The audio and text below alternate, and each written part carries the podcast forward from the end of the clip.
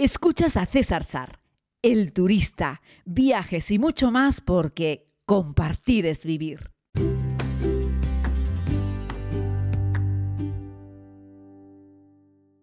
Saludos querida comunidad, les hablo desde Cataluña. Ya saben que regresé de este precioso viaje a Irán y estoy aquí pues un par de días disfrutando de los amigos, de la comunidad, de estas buenas tierras eh, y bueno pues eso, que estoy aquí pasando unos días y ya mañana regreso a mi islita. Eh, pero bueno, decirles que estoy disfrutando sobre todo de la zona de Tarragona, aunque ayer también estuve un ratito en Barcelona porque, bueno, me regalaron una visita a la Sagrada Familia. Y ustedes dirán, bueno, ¿y eso qué tiene de especial, no? ¿Quién, no ha visitado la Sagrada Familia? Bueno, pues yo no había visitado la Sagrada Familia. sí, el turista no había estado en el interior nunca. De hecho, nunca había visto de cerca la Sagrada Familia. Siempre la había visto así como desde algún viewpoint, desde algún, algún drop-off, de algún mirador, pero nunca había tenido la oportunidad de estar a los pies de la Sagrada Familia y mucho menos de entrar a su interior. ¿Y qué les puedo decir? Pues que, wow ¡Wow, wow, wow! Es espectacular, es magnífico. Es un edificio por fuera y por dentro que no deja indiferente. A mí me deja con la boca abierta. Y eso que en el interior iba con mascarilla, pero en el exterior sin ella, bueno, era impresionante. La verdad es que es un edificio especial, ¿no? Cuando lo terminen de construir del todo va a ser algo fantástico, ¿no? Bueno, tienen una maqueta, por cierto, decir que todo lo que es la organización eh, para la visita de la Sagrada Familia yo que lo miro con ojos críticos como viajero que soy, etcétera, me parece muy buena, magnífica. O sea, no les pondría ningún pero a todo el sistema organizativo que tienen con la Sagrada Familia, ese ticket online que te dan con un código QR dentro del propio ticket online Puedes descargarte la aplicación para escuchar la audioguía. La audioguía está perfectamente explicada, muy pausadamente, bien acompañada con música, unas, unas explicaciones detalladas pero que no cansan. Tienes la versión corta de 25 minutos, la versión larga de 45 minutos. Yo tomé la larga, lo bueno es que entre una y otra, pues tú te tomas el tiempo que necesites para hacer fotos, vídeos, disfrutar del espacio, pasearlo, eh, observarlo con detalle, porque claro, te dan explicaciones de muchos detalles y los vas viendo mientras te los estás escuchando, pero luego a veces merece la pena parar y seguir observándolo un rato para interiorizarlo o para terminar de quedarte pues con algunas descripciones que te han dado y que a lo mejor a priori no pudiste encontrarlas, ¿no? Cuando te dicen a la derecha del pórtico superior bueno, pues esas cosas. Y la verdad es que es muy interesante. Eh, y eso, la Sagrada Familia está llena de detalles. Tengo la sensación de que Gaudí y luego todos los arquitectos que llegaron después eh, no dejaron nada al azar. Todo tiene un motivo, todo tiene un porqué, todo tiene una historia. Y eso convierte al edificio en un lugar magnífico. ¿no? Volviendo un poco a lo que es la organización de la visita, ya les digo, está muy bien. Tienen un control de seguridad tipo aeropuerto es decir, no, no van a admitir comidas ni bebidas en el interior eh, y bueno, vas a pasar un escáner. La gente que tienen trabajando en el escáner de entrada a eh, la Sagrada Familia un 10, o sea, un 10, de verdad, muy amables, atentos, eh, las cosas las dicen tranquilamente, eh, no como en algunos otros aeropuertos españoles, donde las personas que te las encuentras en los controles de seguridad, pues, ¿qué les digo? no Hay de todo, hay de todo. En este caso, toda la gente que, que vi, no solo en mi línea, sino escuchando cómo las personas de las líneas a mi izquierda y a mi derecha estaban tratando a los turistas, hablaban varios idiomas, todo con mucha calma, mucha paciencia, explicándole, mire, tiene usted que sacar este aparato de aquí, déjeme abrir la maleta para ver esto otro, eh, por favor retírese la chaqueta, con un cuidado y con un mimo. Yo hacía tiempo que no pasaba un control de seguridad con tanta delicadeza como el de la Sagrada Familia. ¿no?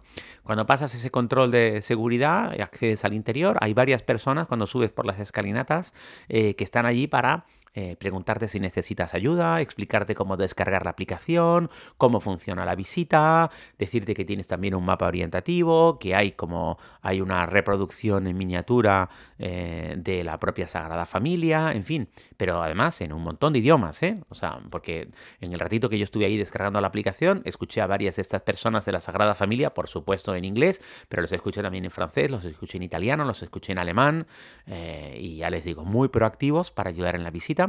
Recuerden que cuando se compra una entrada para la Sagrada Familia se está colaborando en la construcción de la misma, como ellos mismos explican en la guía, la Sagrada Familia ya va por donde va, o sea, es un trabajo que lleva muchos, muchos años, eh, gracias a la colaboración de tantísimas miles de personas que ahora pagan un ticket y en otros momentos también hacían donativos, que hoy en día también se admiten donativos, y que el edificio, ya les digo, más allá de que sea una basílica consagrada como tal por Benedicto XVI, es una auténtica obra de arte, ¿no? Y bueno, entiendo que, que Gaudí en estas tierras lo sea todo porque era un tipo, eh, bueno, con una genialidad y una maestría como pocas en el mundo, tan característico, tan propio, tan suyo, tan singular y me parece eh, maravilloso y entiendo que todos los catalanes, los españoles en general estén tan orgullosos de, de Gaudí, ¿no? Porque ya les digo, la Sagrada Familia es un lugar que yo no había visitado, no me duele en prenda decirlo, fíjense que había ido a otros grandes y magníficos templos en el mundo, pero nunca había entrado a la Sagrada Familia, nunca se había dado las circunstancias. Hasta que, bueno, ya les digo, me han regalado una visita y la he aprovechado, la he disfrutado como un niño. Decirles que además de eso, pues he tenido la oportunidad de comer con unos amigos en Barcelona y también en Tarragona, en Valls, que no lo pronuncio bien y los amigos catalanes siempre se ríen eh, diciendo, César, no eres capaz de, pronunciarlo. Y bueno, pues este lugar, Valls, en en Tarragona, es la tierra de los calzots, que seguro que los, bueno, todos los que sois catalanes sabéis de lo que estoy hablando, los que no, pues igual tenéis una somera idea, ¿no? Y es que Cristina Trilla y su familia, que son encantadores, Cristina es una de las amigas de la comunidad del origen con las que estuvimos en Estambul y luego estuvimos en Egipto. Y entonces eh, yo me habló de los calzots y yo le dije, eso lo he visto en la tele, son como unos espárragos largos, como unas cebolletas largas eh, que se tira de una piel y se, como que se pelan y luego se mojan en una salsa y se comen. Lo había visto miles de veces por la tele, pero nunca los había probado. Y me dijo Cristina, César, por Dios, que yo soy de Balch. Y yo digo, bueno, qué bien, ¿no? Me alegro. Dice, no, no, no, no. Es que Balch es la tierra, la cuna de los calzots. Son de allí. Es el lugar más típico para comer calzots. Y entonces, pues nada, tiene una masía con la familia y me invitó a que fuese a Valls a comer unos calzots. Pero claro, no fui yo solo.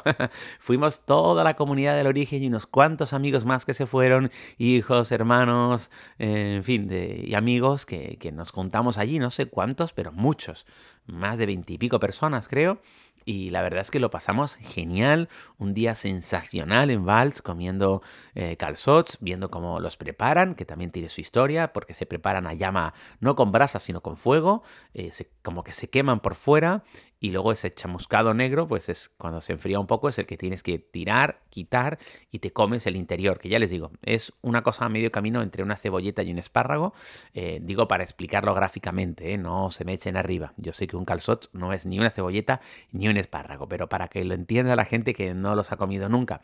Y se moja en una salsa, en la salsa de los calzots, eh, que está muy rica. Em, y nada, pues te puedes comer, no uno o dos, te puedes comer 15 o 20. Yo creo que me comí más o menos eso, unos 15, una cosita así, puede que me comiese 12, 15, no me acuerdo. Y la verdad es que estaban muy ricos, pero además en la parrilla luego ponen carne, butifarras, morcillas, pusieron cordero, bueno, aquello fue un festín porque estaban el resto de los amigos de la comunidad del origen, yo qué sé, vinieron Sara y Ricardo desde Valencia, que ellos cultivan frutas y trajeron un montón de naranjas y mandarinas. Yo llevé unos dulcitos de Persia, eh, también compraron unos brazos de gitano. Eh, Marlene y Pedro, que venían de la isla del Hierro, llevaron quesadillas. Vinieron amigos de Tenerife de Hierro, de Gran Canaria. Vino Lili también y Dani que vinieron desde Galicia. Eh, Dani Carmona con su chica que estaban también allí en Barcelona, eh, que hicieron de anfitriones para mover gente eh, de un sitio a otro. Bueno, ya te digo, nos juntamos, no voy a nombrarlos a todos porque se me va a quedar gente fuera, pero de distintos lugares de España nos juntamos todos en Vals para disfrutar de una calzotada.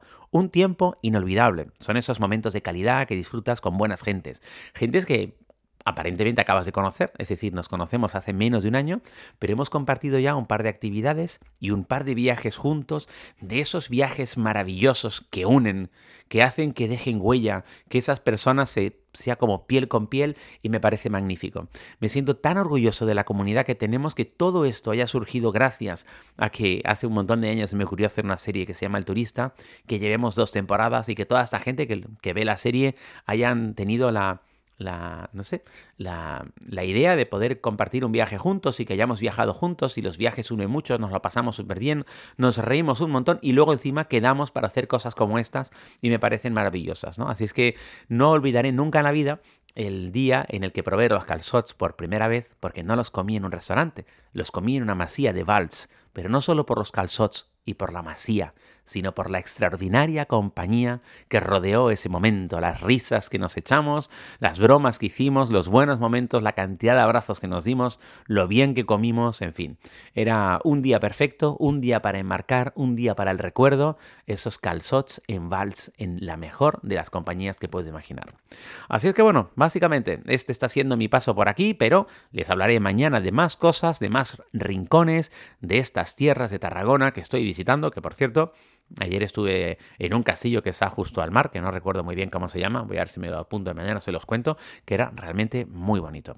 Un abrazo muy grande, cuídense mucho y recuerden que los viajes no se miden en kilómetros, los viajes se miden en experiencias.